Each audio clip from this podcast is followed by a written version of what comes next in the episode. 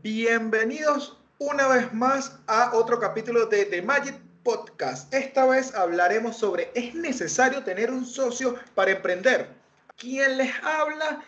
Carlos Birman. Recuerden que nos pueden seguir por Instagram como The Magic Border para no perderte ninguna actualización de nuestro contenido. Quien me acompaña todos los miércoles, mi querido amigo y colega Ramón Telles. ¿Cómo estás, Ramón? Muy bien, Carlos entusiasmado de hablar de este tema que en lo particular siento que es muy, muy importante y, suele afectar demasiado los emprendimientos. Sí, me atrevería a decir incluso de que muchos emprendimientos fallan ni siquiera porque la idea sea mala, sino porque los socios no se encuentran alineados. Sí, en, efecto, un, gran porcentaje de, de, los fracasos de los negocios y los emprendimientos vienen de, socios que no están alineados, de que no se complementan, en fin, N cantidad de cosas que iremos hablando a lo largo del podcast. Y como digo, empecemos por el principio. ¿Qué opinas tú, Ramón? ¿Consideras que realmente es necesario un socio para poder emprender? Mira, eh, uno puede emprender solo y no necesitas un socio para empezar una empresa, un negocio o lo que tengas en mente, ¿ok? Sin embargo, la dificultad de hacerlo solo, y no digo simplemente a nivel económico, que muchas veces es un factor, es también el hecho de poder compartir ideas, es el hecho de poder compartir ideas, personas con quien discutir sobre si la acción que quieres tomar está bien, está mal, eh, es, muy importante. Y honestamente yo recomendaría, lo he hecho con mis emprendimientos, hacerlo en sociedad, hacerlo con personas que compartan tu idea, que que estén ahí, no nada más para poner dinero ni aportar dinero solamente, que obviamente es importante en cualquier negocio, sino también que estén para apoyar. Emprender no es fácil, hay que estar pendiente de mil cosas y a veces uno solo no puede. Sí, totalmente. Nunca he realizado un emprendimiento solo, siempre he tenido socios y realmente el compartir tareas y el compartir el estrés que genera el emprender, creo que es algo que te ayuda a tener más posibilidades de éxito. Pero, ¿qué ventaja le has visto desde tu punto de vista a emprender con una sociedad? Ok. Eh, bueno, como te dije, eh, la primera ventaja es el hecho de poder compartir responsabilidades. ¿Ok? En una empresa, en un emprendimiento, uno tiene que estar pendiente de una parte financiera, de una parte de estructura, de una parte de marketing, sin contar las cosas, las tareas propias de ese emprendimiento. Por ejemplo, uno de mis emprendimientos es una aplicación que, estoy desarrollando junto con un socio.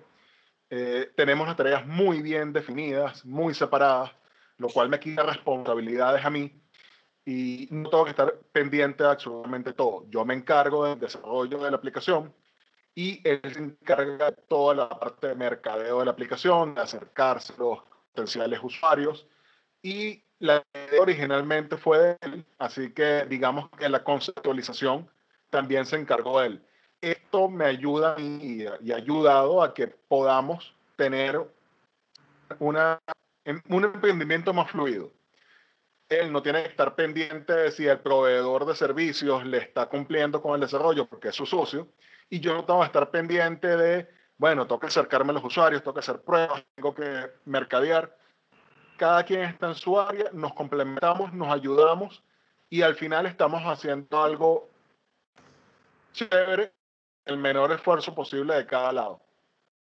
Sí, tocaste un tema bastante importante que es las habilidades complementarias. Muchas personas buscan conocidos, ejemplos, si yo soy programador, tengo más probabilidades de conocer programadores. Y el emprender con una persona que tenga las mismas habilidades que tú puede ser un problema porque no necesariamente te puede dar un punto de vista diferente y no necesariamente te puede aliviar la carga del trabajo e igual van a necesitar, ejemplo, en el caso de que sean dos programadores, van a necesitar alguien del área de, marketing para que pueda hacer la venta del producto. O un diseñador para que diseñe el producto que están haciendo. Eh, Y además hay algo que veo aún más grave, porque lo he vivido, y es el tema de si ambos tenemos los mismos skills, misma base de, de, conocimiento, a lo mejor yo me quiero ir por un lenguaje y él se quiere ir por otro y nunca desarrollamos nada. O yo quiero implementar una solución, él ve una solución alterna y no llegamos a un consenso. Y eso es potencialmente peligroso. Si yo me asocio con alguien que me complementa mis habilidades, por ejemplo, me asocio con un diseñador, él se va a enfocar en su área, que es el diseño. Yo me voy a enfocar en la mía, que es el desarrollo, y cada uno va a estar de forma independiente. Aquí obviamente tiene que haber confianza. Él tiene que confiar en que yo como desarrollador voy a velar por implementar el, la aplicación de la mejor manera posible y yo que como diseñador va a implementar el diseño de la manera más óptima. Claro, y estamos hablando de habilidades que se complementan totalmente, como es el tema del diseño, la programación, el marcar la aplicación y todo esto. Pero eso solo es la parte funcional. También los socios tienen una responsabilidad, que es lograr la visión de lo que se quiere. ¿Cómo se deberían dividir esas responsabilidades y hasta dónde deben llegar esas responsabilidades? Ejemplo de uno de mis emprendimientos, que es una aplicación, eh, era el ejemplo más básico, porque las responsabilidades eran pequeñas y, y estaban relacionadas con las áreas en las que nos complementábamos mi socio y yo. Ahora bien, sin embargo, si yo estoy montando una empresa, si estoy montando una empresa de otro tipo, no estoy haciendo una, una aplicación, sino estoy montando un emprendimiento de cualquier cosa, un negocio, ¿ok? Hay que estar claros que las responsabilidades hay que compartirlas y va más allá de mis áreas de conocimiento. ¿A qué me refiero? Cuando tienes una empresa, tienes que estar pendiente de atender a tus clientes, por ejemplo, de las finanzas, de, el, de cómo mercadearte, de cómo venderte, del el recurso humano, de tu personal. Y estemos claros, cuando empiezas con una empresa, tú no tienes posiblemente el capital para contratar un departamento de recursos humanos, un departamento de finanzas, un departamento de marketing.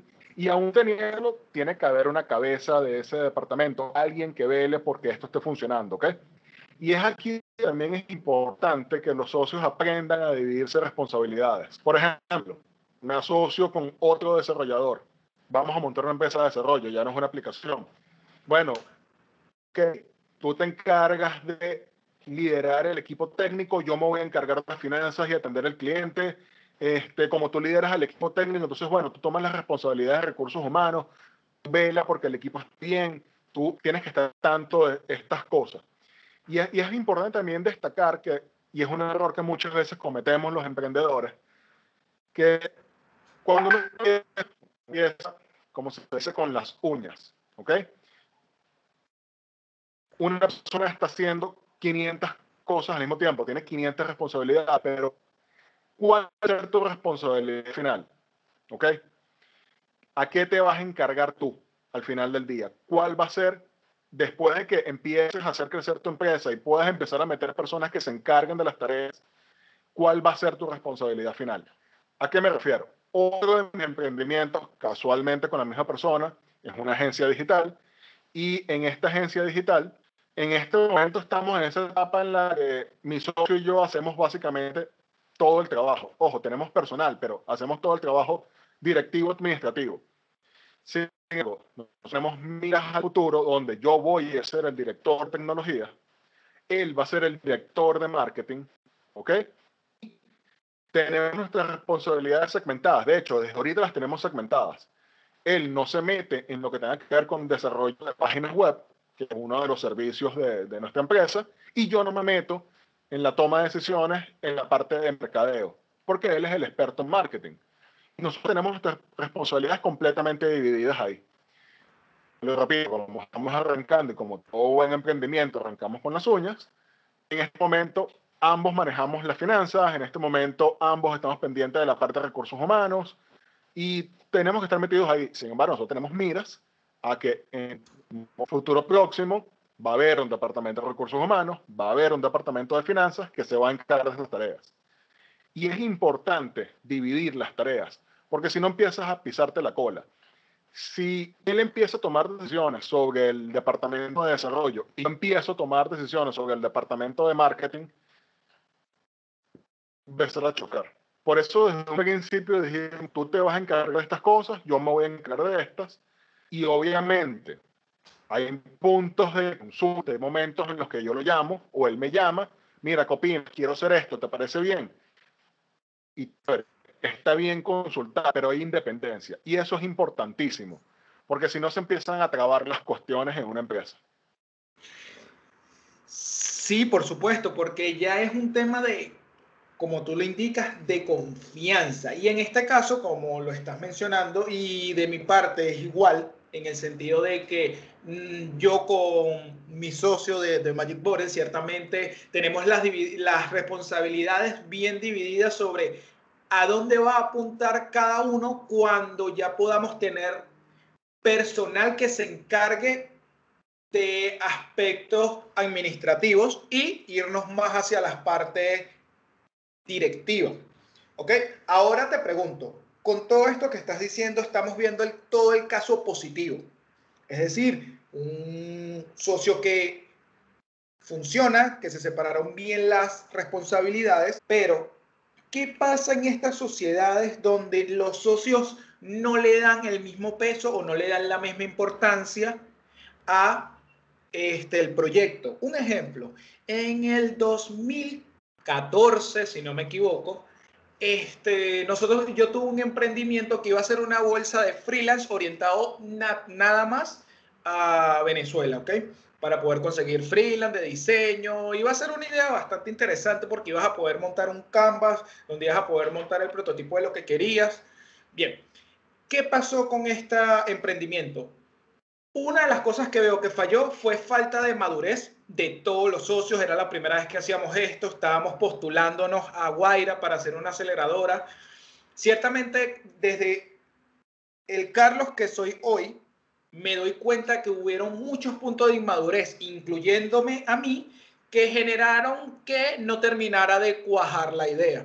Sin embargo, hubo un punto donde había un socio que era el diseñador. Y el diseñador nunca terminaba de entregar los diseños y por ende no podíamos terminar de programar el front.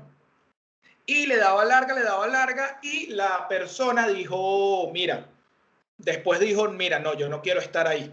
Luego tuvimos que buscamos otro socio, pero ese socio no sabía de web y como te digo, en ese punto no tenía quizás la experticia que tengo ahorita y no supe detectar esos puntos de falla. ¿Cómo podemos atender eso? Porque yo entiendo que tú has tenido varias experiencias ya bastante negativas y cómo podemos llegar a un punto de consenso o qué hay que hacer cuando ya llegas a, ese, a esos socios que realmente complican la existencia del proyecto? Bueno, fíjate, lo primero es que, y esto creo que es para otro podcast, pero igual lo digo, la experiencia es negativa o es un fracaso si tú no aprendes nada de ella. Y, y, esto es importantísimo, porque tú bien lo dijiste, yo tuve muchas malas experiencias con múltiples socios y en este momento tengo un nuevo emprendimiento con un socio y no me arrepiento de esa decisión. De hecho, es la mejor decisión que he tomado. Sin embargo, más allá de, no lo quiero ver desde un punto totalmente negativo, porque como tú bien lo dijiste, aprendiste de tu experiencia yo aprendí de la mía, sí hay cosas que uno tiene que tener cuidado. Hay particularmente dos cosas, o yo lo separo en dos grupos. Los red flags esas cosas que tú ves en un, socio que tú dices, mira, eh, mejor no. Y que no es tanto red flag, en realidad ni siquiera es un error de la otra persona, es simplemente que no están alineados. Entonces son las dos cosas que yo veo, los red flags por una parte y no estar alineados por otra. Yo voy a este momento de, mi última experiencia, la más reciente. De hecho, quienes han escuchado el podcast posiblemente van a notar una diferencia en, los audios de la introducción y la realización de, de, los capítulos, porque tuvimos que regrabar, gracias a esta experiencia, me salí de esa sociedad y bueno, tuvimos que regrabar porque lo mencionaba esa empresa múltiples veces. Eh, yo vi una serie de red flags que decidí ignorar y eso fue un error grave que cometí y no lo voy a negar no estábamos alineados. Ok, pero vamos a empezar por, quiero tocar primero el tema de las visiones alineadas. ¿A qué te refieres con visiones alineadas? ¿Querer el mismo proyecto? Eh, ¿A dónde quieres llegar? ¿O a, qué te refieres específicamente con visiones alineadas? Y luego tocamos el tema del red flag. No quiero separarlo. Ok, Carlos, fíjate, ¿qué me refiero con las visiones alineadas? En esa última experiencia, para los problemas, ojo, fue la menor, pero igual, no estábamos alineados en lo que queríamos. Él quería una empresa que le produjera una cifra X muy pequeña a, mis objetivos. No estábamos eh, viendo lo mismo. Yo quería unos ingresos superiores a los de él y eso hacía que se volviera conformista, ¿ok? Insisto, eso no tiene nada de malo, simplemente que él tenía una visión, un objetivo de, de lo que esa empresa debería producir y yo tenía otro totalmente distinto. ¿Qué pasa cuando tienes eso? Bueno, el primer problema que te vas a encontrar es que cuando alcanzas la meta del que, de la persona que, que tiene los objetivos más pequeños, esa persona ya sintió que logró lo que quería y no va a seguir poniendo esfuerzo porque él ya llegó a su objetivo y tú te vas a sentir frustrado, tú vas a decir, bueno, pero es que yo quiero más, eh, no hemos llegado al objetivo, hay que seguir trabajando, hay que seguir luchando, hay que seguir esforzando. En esa empresa éramos un diseñador y un desarrollador, básicamente. Y yo veía dentro de mis visiones una empresa donde yo fuese el director de tecnología y tuviese unos desarrolladores a cargo y que él fuese el director de arte y tuviese unos diseñadores a su cargo. Él, sin embargo, bajo su visión, lo que veía era un diseñador y un programador, más nada. Donde frustraciones de lado y lado, porque quiero que esto quede claro, fue de lado y lado, en que yo quería un equipo, quería una oficina, quería avanzar, quería crecer, y él quedarse en un programador y un diseñador. O sea, a ver si entiendo, este socio tenía una visión de tener simplemente un autoempleo que lo permitiera subsistir y tú tenías una visión de una empresa mucho más grande, mucho más escalable que te permitiera tener más proyectos y por ende más ingresos. Estas visiones desalineadas afectó en algún punto la toma de decisiones sobre qué proyectos tomar y qué proyectos no tomar. Totalmente. Y justamente por eso te digo, o sea, y aquí empiezan los problemas de objetivos él, como tú mismo lo dijiste, y creo que no había mejor manera de explicarlo, quería el mismo sueldo que estaba obteniendo su trabajo anterior. Más nada, quizás un poquito, pero no aspiraba a una empresa realmente, simplemente quería recibir un sueldo sin depender de una compañía. ¿Cómo nos afectó? Llegó un cliente, nos pidió un proyecto, la carga de trabajo era demasiado grande para lo que él pretendía pagar, porque el cliente para más, para más ñapa nos, nos dijo que él solamente quería pagar por el proyecto y la respuesta fue, no, yo no lo voy a hacer. Ahí hubo una discusión. ¿Por qué hubo una discusión? Porque él veía el dinero y decía, eso es más de lo que yo ganaba en mi trabajo anterior. Y yo decía, sí, pero voy a amarrarme un mes y medio más o menos trabajando por una cifra que yo no estoy dispuesto a aceptar. Nunca vamos a hacer crecer una empresa aceptando eh, eh, eh, esos términos y me parece muy grosero de parte de un cliente que te imponga un precio. Yo estoy de acuerdo y creo que lo he mencionado ya anteriormente. Si una persona me llega con una idea genial y a lo mejor no tiene capital y me dice, oye, vale, es que no llego, es que la verdad, yo estoy dispuesto a ayudarlo. Bien sea porque vamos a asociarnos en el proyecto. De hecho, así nació mi, mi emprendimiento que estaba mencionando hace, poco. Nació de eso una persona que me contactó para un proyecto, el proyecto me pareció genial, él no tenía capital, le dije, ok, no tienes capital, chévere, vamos a asociarnos. O incluso yo he hecho proyectos por debajo de precio, incluso a pérdida, porque digo, bueno, este proyecto me va a traer beneficios, voy a tener exposición. No es, no es pérdida, en realidad lo que no voy a recibir es dinero, pero voy a recibir exposición y exposición es igual a ingresos a futuro, es una inversión, me gusta, chévere cuando uno está bajo dos objetivos que son totalmente diferentes, él veía la cuestión como va a entrar dinero, yo lo veía, no, nos va a entregar un trabajo a pérdida. Rompía la visión de negocio. Él quería un sueldo, yo quería una empresa. y en la empresa no podía aceptar ese dinero, no podía aceptar hacer ese trabajo por ese dinero, mejor dicho, porque me iba a ir a pérdida como empresa. Como persona, como empleado, ah, sí, era dinero, era suficiente para cubrir un sueldo. Pero es que yo no estaba buscando cubrir un sueldo, estaba buscando cubrir las necesidades de una empresa. Sí, y eso ya caemos en un tema mucho más adelante que creo que vamos a dejar nuevamente un hilo abierto para un podcast que es la autoestima de la empresa como tal para saber aceptar o rechazar proyectos. Porque muchas veces caemos en aceptar proyectos por la desesperación y ahí vienen los problemas porque tanto tú como yo sabemos que todos los proyectos tomados en desesperación terminan mal. En pérdidas, en, disgustos, en cualquier cantidad de cosas malas. Pero como tú bien lo dijiste, eh, me parece genial hablarlo en, en, otro capítulo. Sí, pero también hay que tener en cuenta algo, y es algo que yo hago mucho. Cuando yo quiero asociarme con alguien, primero hablas sobre la idea, sobre el proyecto, sobre qué está bien, qué podemos hacer, hasta dónde podemos llegar, qué porcentaje vamos a tener, porque ciertamente el porcentaje se tiene que hablar. Y esa conversación te puede decir, hey, asóciate o hey, no asóciate. Tú hablaste de que tuviste varios red flags que ignoraste.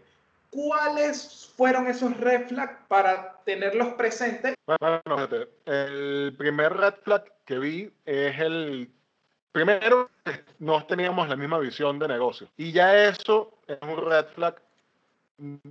A ver, no es negativo, que tú y yo no comportamos una visión de negocio no quiere decir que tú estés equivocado o que yo esté equivocado.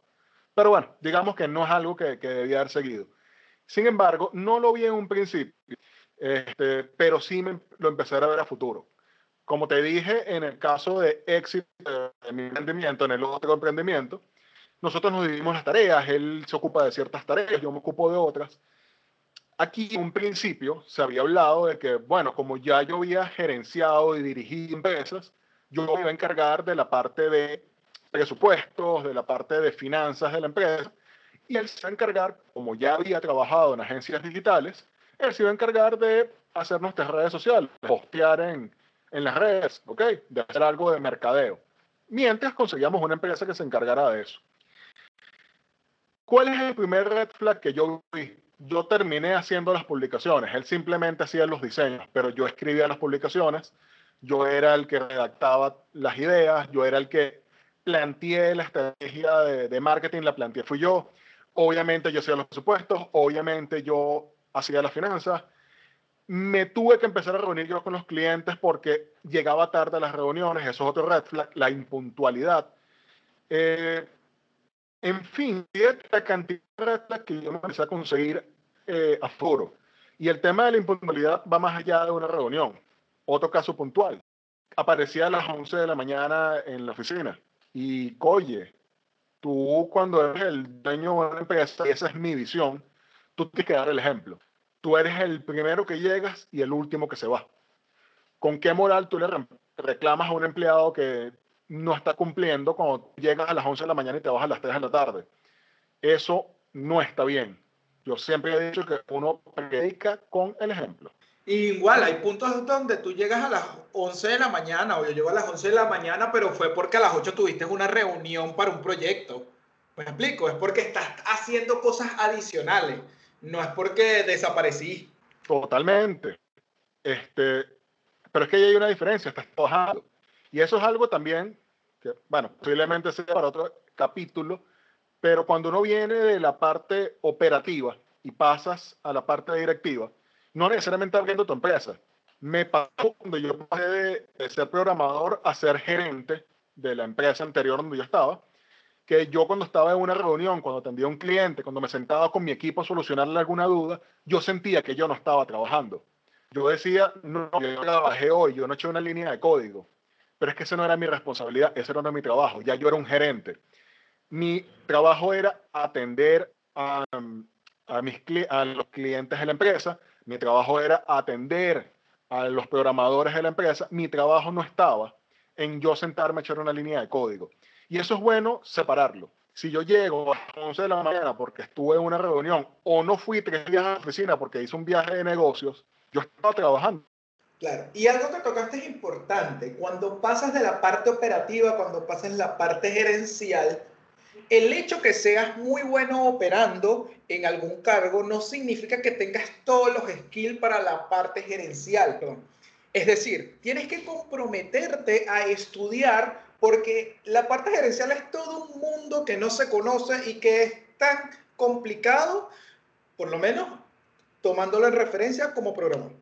Es muy complicado. Ahí viene otro red flag que yo también vi. Eh, el, el, tema de aprender. Nadie nace aprendido y uno tiene que, cuando estás metido en una empresa, tú tienes que aprender de finanzas, tienes que aprender de marketing. No estoy diciendo que lo hagas tú, porque no por hacerlo tú, pero tienes que entender los conceptos, porque es tu empresa, a ti te duele.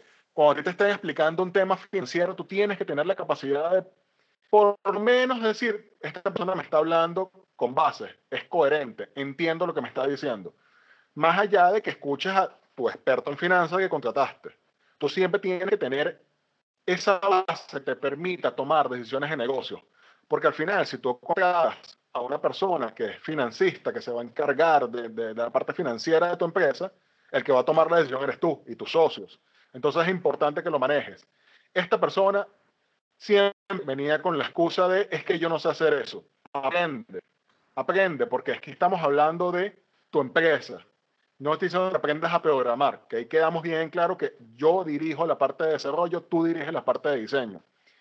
Pero, oye, aprende a gerenciar, aprende a hacer un presupuesto, aprende esa parte que es el, área gris que va más allá de tus habilidades y de las mías. Y son cosas que uno tiene que aprender y manejar el crecimiento de un socio a nivel de estudio me parece algo fundamental. ¿Por qué? Porque si uno de los socios estudia más que el otro, al final un socio va a tener una visión más a largo plazo, va a entender una toma de decisiones diferentes que quizás el otro socio que no está estudiando, que no está tomando en cuenta eh, todo ese conocimiento que le falta va a decir, oye, no, pero ¿por qué no agarramos este proyecto que son miles de millones de dólares? Pero si tú agarras ese proyecto de miles de millones de dólares, puede que te vayas a pérdida. Entonces es muy importante mantenerse estudiando y mantenerse siempre aprendiendo. Un red flag del que yo quiero hablar este, y quisiera sacar a flote es que la imposición. Cuando yo hablo con alguien y llego con una idea, mira, eh, tengo la idea de hacer esto, me gusta este proyecto, y la persona agarra y ni siquiera deja de escuchar mi idea y ya impone una idea de él sin terminar de ver tu punto de vista, me parece el red flag máximo de decir, no entro, porque si no vas a escuchar mi idea, entonces no me estás viendo como socio y si no me estás viendo como socio, y en caso de que me vieras como socio, vamos a tener conflictos en algún punto porque tú vas a querer imponer tu idea y no significa que tu idea sea la mejor. Obviamente tampoco significa que, la mía sea la más óptima. Dice que estás tocando un tema vital. La imposición es una de las peores cosas que, que puedes experimentar con tu socio y te va a traer dos problemas. El primer problema es lo que tú dijiste. Bueno, ¿soy tu socio o no soy tu socio? Porque los dos tenemos derecho de hablar. Y la segunda, la segunda cosa negativa, por lo menos trae muchísimas, pero una de las más grandes que yo veo, es el tema de que tampoco te va a permitir avanzar. Si bien tampoco es bueno caer en el extremo contrario, lo que me diga mi socio es palabra y yo no voy a discutírselo, este tema de discutir, no imponer, y hay una gran diferencia entre una cosa y la otra. Si tú vienes a mí con una idea, yo debo de escucharte y después discutirla. Mira, tu idea no me gusta por esto, esto y esto. Y a lo mejor tú me das la respuesta que yo diga, ah, oye, no lo vi así, genial, me gusta tu idea, vamos a hacerlo.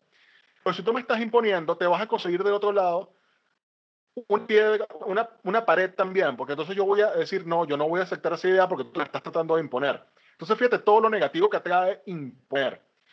Quiero decir algo, también un red flag, un socio que te acepte todo lo que tú digas.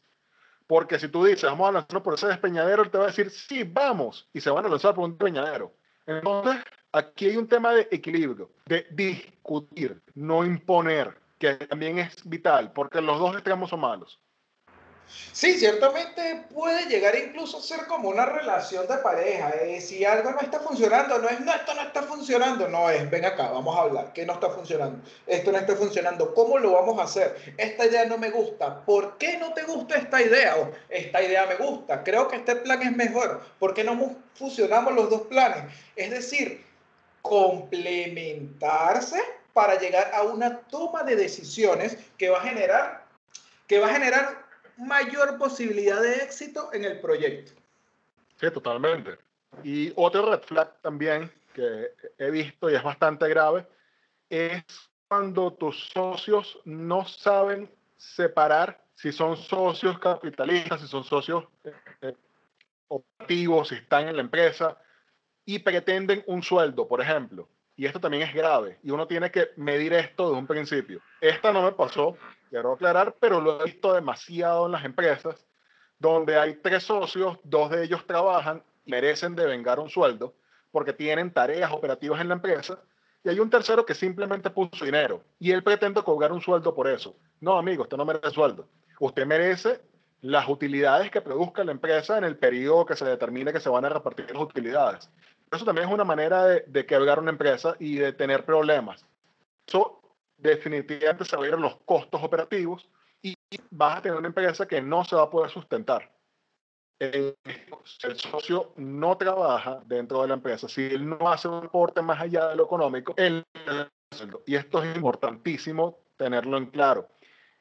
Y otra cosa también que viene es parecida a lo que acabo de decir, otro red flag, es cuando uno de los socios o todos los socios pretenden utilizar la empresa como una caja chica que ingresa dinero a la empresa y, ah, yo voy a agarrar mi parte. Eso también está extremadamente mal y es un red flag que hay que estar pendiente. El dinero de la empresa es el de la empresa y para eso se determinan momentos para repartir las utilidades.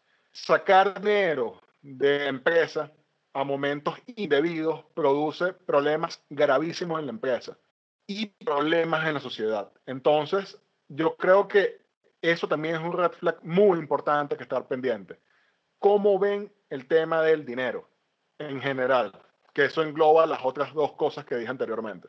Sí, ahora bien, una vez leyendo o escuchando, realmente ahorita no recuerdo muy bien la fuente, era un emprendedor y decía que, te, que cuando tú emprendes te quedabas sin amigos, porque era natural que tú tomaras a las personas que están a tu alrededor para apoyarte a emprender y puede que no todas esas personas den la talla. ¿A qué quiero llegar con esto? Es muy difícil porque lo he vivido personalmente, emprender en, con parientes y emprender con amigos. ¿Por qué? Muchas veces o varias veces quise apoyar a un pariente diciéndole, mira, con todo este tema de la pandemia, vamos a poner el ejemplo, le, me le acerqué a un pariente que sabía que tenía la empresa cerrada y le dije, mira, vamos a hacer un e-commerce para que puedas vender. La persona literalmente me ignoró y dijo, no, tranquilo, yo abro ahorita, porque sí me lo dijo como días después de que él iba a abrir, que ya estaba abriendo. Y no digo de que haya sido por mala intención, puede que no veía necesario el e-commerce, puede que no entendía por qué necesitaba el e-commerce o no sé qué estaba pasando por su mente, pero al ser un pariente no necesariamente ve todas las virtudes que tú ya tienes o toda la experiencia que tú has ganado. Y eso puede convertirse en un problema, al igual que la amistad, cuando llegan, ah, no, ese es mi amigo, no va a pasar nada, y empiezas a flexibilizar ciertas cosas. Yo siento que a nivel de socio hay que tener las reglas muy claras sobre cuál es tu responsabilidad, como lo venimos hablando, o qué reglas de juego vamos a tener, más allá de lo que seamos fuera de la empresa. Sí, fíjate, y es un problema que viene desde, desde más abajo. Contratar a un amigo simplemente. Simplemente contratarlo. Olvídate de sociedad. Tú tienes que poner reglas claras. Somos amigos de la puerta para afuera, de la puerta para adentro. Somos compañeros de trabajo o soy tu jefe. Y ambas personas tienen que tener la madurez, porque ya aquí vamos a hablar de madurez, ¿verdad? De entender que sí somos amigos y sí tal vez nos podemos expresar de cierta manera entre nosotros, pero dentro de la empresa hay reglas, hay lineamientos, hay objetivos y hay cosas que nosotros tenemos que apegarnos a. Ahora, eso es simplemente a nivel empleado-empleador. Ahora vamos a nivel de sociedad. Hay problemas más grandes cuando son familiares o amigos, porque hay que tener la madurez, entender que si tú y yo estamos teniendo una discusión de la empresa, tú no puedes apelar a, tú no eres mi amigo porque no me apoyas, soy tu socio, aquí no soy tu amigo, en este momento somos socios estamos discutiendo una idea y yo no tengo que apoyar una idea que a mí me va a afectar económicamente o que yo no creo en ella o que yo no le veo los beneficios. Y no tiene nada que ver con amistad. Tiene que ver con lo que tú dijiste, poner los puntos claros sobre el Tú tienes una responsabilidad, yo tengo otras, tenemos objetivos en la empresa. Y cuando vayamos a discutir, no vamos a discutir como amigos, vamos a discutir como socios, de igual igual, con respeto mutuo, chévere, pero yo no tengo por qué apoyar tus ideas, yo no tengo por qué apoyar necesariamente lo que tú quieres hacer. Es así. Ahora, ahora dejando esto como base, ¿recomiendas o qué sugieres en caso de que quieras emprender con un pariente o con un amigo, más allá de dejar las reglas claras? ¿Cómo tú puedes detectar que esa persona sí tiene la madurez para entender de que las cosas se deben separar? Bueno, fíjate, con un amigo es menos grave, ¿ok? Este, creo que es más fácil eh, lidiar con esta situación con un amigo que con un familiar. ¿Por qué? Porque al final del día, si es tu amigo a las 5 o 6 de la tarde, cuando se acabe tu horario laboral, él se va para su casa, te vas para la tuya y da chance de pensar las cosas en frío con la almohada y a lo mejor esa persona al día siguiente tiene la madurez a decir, coño, o no, o mejor su hija se lo dijo, o su familia se lo dijo, mira, cerrar las cosas. Son amigos, pero es una decisión de negocios. Los negocios son negocios. Y a lo mejor no pasa de ahí. Con un familiar es más complicado. Imagínate que tú vivas con ese familiar, es, muy probable.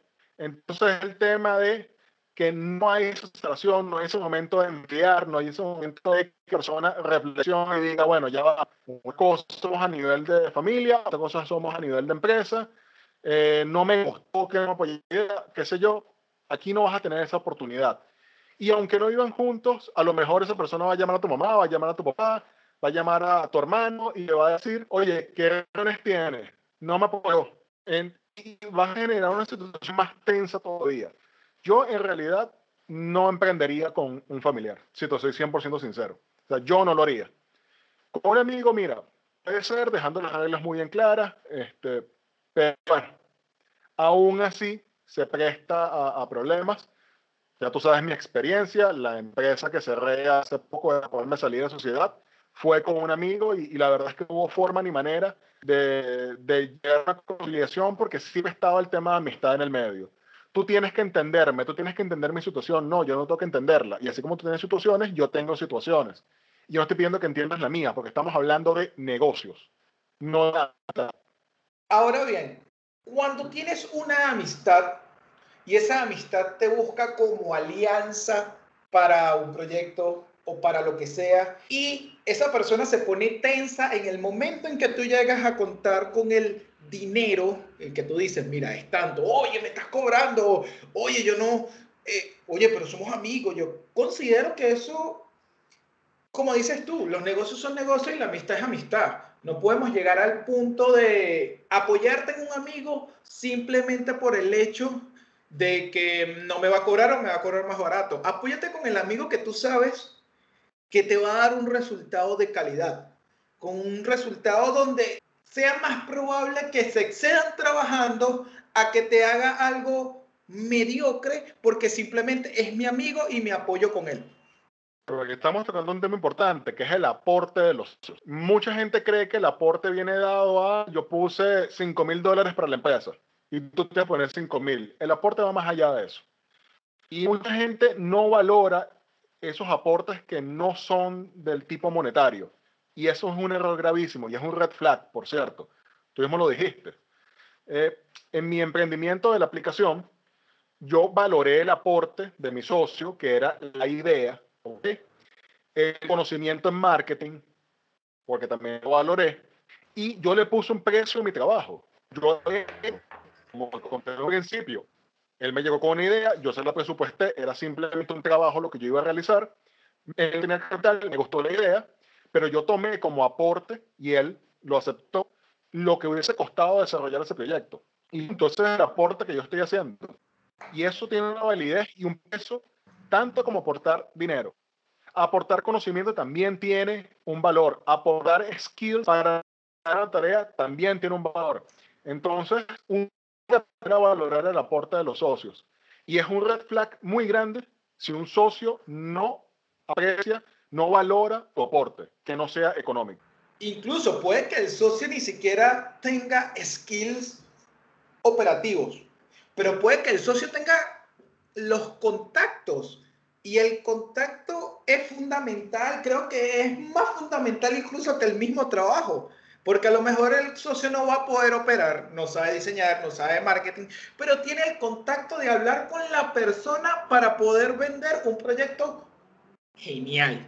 Entonces, todos los aportes no solo son habilidades técnicas, también son habilidades blandas que hay que saber, como dices tú, apreciar y darle el peso y el valor que realmente merece.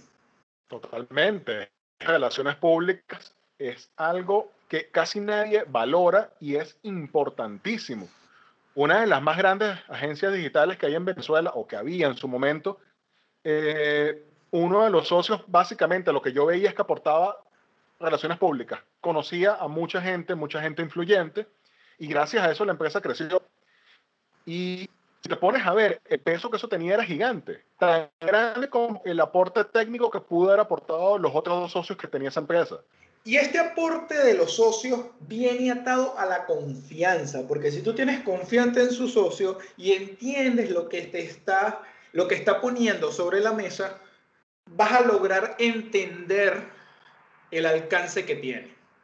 Pero ahora bien, esta confianza y históricamente sabemos que esta confianza no siempre es igual y que hay jugadas sucias entre los socios y que hay problemas entre los socios. A ver, ¿Te ha tocado vivir? En mi caso, no.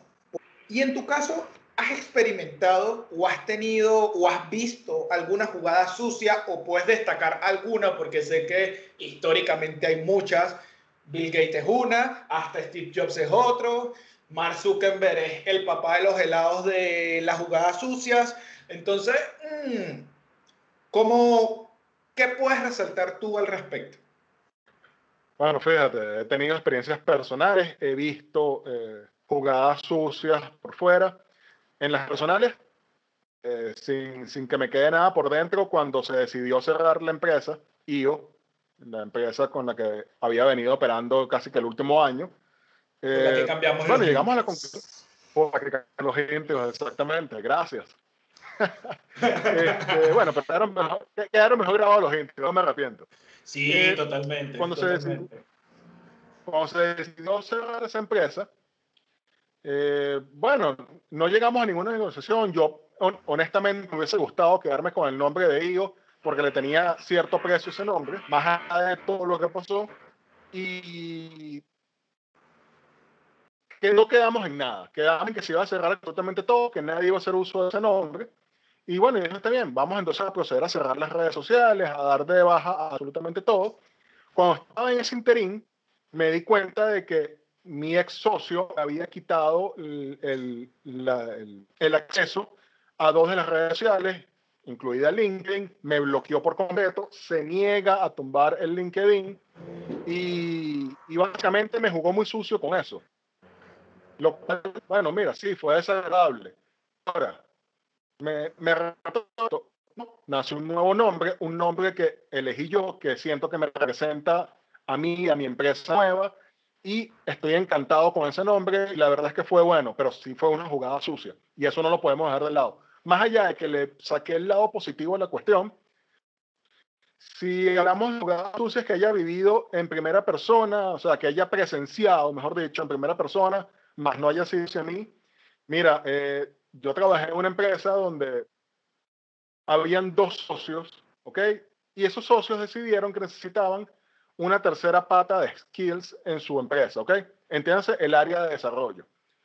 Y dijeron, bueno, mira, pero contratar a alguien no es bueno porque imagínate, va a ser uno de los pilares de nuestra empresa, no podemos tener a alguien contratado, tenemos que tener a alguien amarrado. Y la jugada que hicieron fue muy estúpida. Le ofrecieron el 10% de las acciones a esta persona, esta persona accedió y obviamente le dolía porque era dueño del 10% de la empresa. Ahora, esta persona la trataban como un empleado. Es más, en algunas ocasiones dije, wow, es que ni siquiera un empleado lo, tratan así. No lo toma en cuenta para las decisiones porque nada más tiene el 10% de las acciones y no puede decidir. Este, lo menosprecian hasta más poder y fue una súper sucia. Vamos a tener un empleado casado que le duele la empresa pero que no tenga poder de decisión. O sea, fíjate lo sucio de esa jugada. Incluso más adelante hicieron una jugada más sucia todavía. Incrementaron el capital de la empresa. ¿Qué pasa cuando incrementas el capital de la empresa y los socios no lo incrementan de manera eh, equitativa? Que pierden el porcentaje. Y esta persona pasó de tener el 10% a tener el 5% de la empresa. Sí, ciertamente una jugada muy sucia. Pero, ¿qué formas ves tú para poder blindarte de eso? Porque, ajá, si son, ejemplo, en este caso son tres socios y los otros dos socios se dieron cuenta, se quisieron subir el capital y no le dijeron al socio minoritario lo que, que generó que tuviese menos parte de la empresa, ¿cómo tú te puedes blindar con eso? No pudo haber un tema legal ahí. Todo lo que hicieron fue realmente legal o, ¿qué hacer? Fíjate, esta persona procedió legalmente, al final llegaron a un acuerdo, este, le restaron su 10%, y, no pasó a mayores, pero igual hubo un intento de la jugada sucia. Y, definitivamente fue una jugada sucia. ¿Qué eso pudo haber hecho? Yo a esta persona le tenía muchísima confianza y se lo dije eh, una vez hablando como amigos, más allá de que, vamos a hablar claro, teníamos una amistad fuera de la oficina, como amigos se lo dije, oye, tú estás cometiendo un error, está bien que tú seas el socio minoritario, tú tienes que hacerte escuchar, tú tienes que imponerte, imponerte en el sentido, yo sé que ahorita dijimos que era malo imponerse, este, pero me refiero a, si ustedes van a tomar decisiones, yo quiero estar ahí, yo quiero escuchar, yo quiero participar, yo quiero votar, más allá de que no sirva de nada. Y él no sirve de nada también es relativo, porque vamos a hablar de matemáticas. Si ella tenía el 10%, las otras dos tenían el 45%. Y si había una decisión trancada, que una persona quería hacer una cosa y la otra otra, ella pudo haber sido la piedra de destranque. Ella pudo haber dicho, mira, apoyo a A o apoyo a B y haber destrancado la jugada. Y haberse, haberse dado como accionista de la empresa. Eso creo fue una garrafal y yo se lo dije en su momento. Tienes que aprender a imponerte. Tú no puedes permitir que tomen decisiones por encima tuyo, porque yo tengo el 10% y ellas son al final las que van a decidir no van a consultar las decisiones porque yo quiero saber cuáles son las decisiones y yo quiero votar en esas decisiones. Así no sirva de nada mi voto. Ahora bien, tomando en cuenta esto, si una persona o se te, se te presenta una posibilidad donde tú seas la parte angular de un skill, es decir, en este caso la parte de desarrollo, ¿consideras justo ese porcentaje que le estaban dando a ese socio? Esto ya es una opinión personal, porque ciertamente ya es algo de negociación, es algo muy ambiguo, pero ¿cómo lo ves tú? ¿Realmente consideras justo tomando en cuenta todo el trabajo que requiere ser un socio técnico? Fíjate, como tú bien lo dijiste, es algo muy ambiguo. En este caso en particular te puedo decir que fue totalmente injusto. Y esta persona no lo vio. Con ella es una persona Insisto, más allá de que considero que cometió un error, y siempre se lo dije, porque siempre he sido frontal con ella y se lo he dicho, este, ella no actuó nunca de mala fe. Pero si tú ves esa empresa ahorita, o por lo menos en el momento en el que yo salí de ella, tú, sí, es justo porque la empresa es gigante, tiene 100 empleados, eh, desarrolla no tiene tantos empleados, eh, pudiste haber pensado que era justo. Sin embargo, en el momento que esa sociedad se fundó, la empresa era súper pequeña, una oficina minúscula. Y no, no era justo que le hubiesen ofrecido un 10%. Ya debió haber tenido una, una participación muchísimo mayor. No era para nada justo. Uno tiene que aprender a valorar la empresa. Y creo que eso es algo que pudiéramos hablar en otro podcast y extendernos un poco más. Cómo valorar el valor, el precio de una empresa. Mucha gente no sabe hacerlo. Mucha gente cree que el valor de una empresa viene dado por sus activos y es falso. Los activos es una de las cosas a considerar, totalmente cierto. Si una empresa tiene 100 mil dólares en, en, infraestructura, bueno, mínimo vale 100 mil dólares, es verdad, pero hay otra serie de cosas que hay que valorar. Y el aporte de esa persona también hay que valorarlo. Si tú estás trayendo a una persona como socio para que forme una tercera pata o forme una pata más de, de tu empresa, esa persona va a traer un dinero a, a esa empresa. Y eso hay que tomarlo en consideración. Fíjate, aquí hay algo curioso. Eh, una de mis experiencias negativas en sociedad, yo estaba trabajando en una empresa donde yo había puesto como condición que para yo ser el director de esa empresa, eh, yo quería formar parte de la empresa, quería ser socio de la empresa. A lo que la persona en ese momento me dijo, mira, pero ahorita no, más adelante vemos. Y yo también le respondí, mira, sí, más adelante vemos, porque yo no me voy a asociar con cualquiera. Yo quiero conocerte antes de asociarme. Yo no me voy a lanzar un despeñadero sin conocer. En fin, pasado el tiempo, volvemos a tratar el tema de la sociedad y él quería ponerle valor a mi aporte a un departamento que yo crecí desde cero. Bueno, tú lo conoces, pues trabajaste conmigo.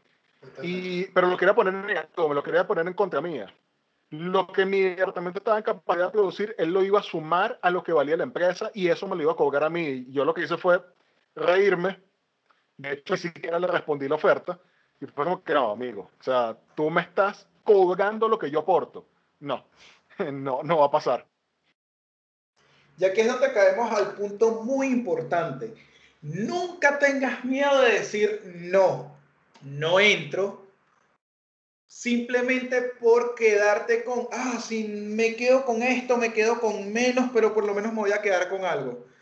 Si esa persona en su momento o en las condiciones que sean te están buscando ya darte menos valor del que tú consideras que vales, debes ponerlo sobre la mesa. Mira, no, yo considero que mi valor es este, porque tú dices que no. Según las respuestas que la persona te dé, tú dices, ok, entro o digo, ok, no, no me interesa porque yo sé lo que vale mi trabajo, sé lo que valgo yo como persona, sé lo que valgo yo como socio y es importante saber decir, hey, no voy. Sí, y, aquí viene un tema muy importante, valorarse. Uno tiene que saber valorarse.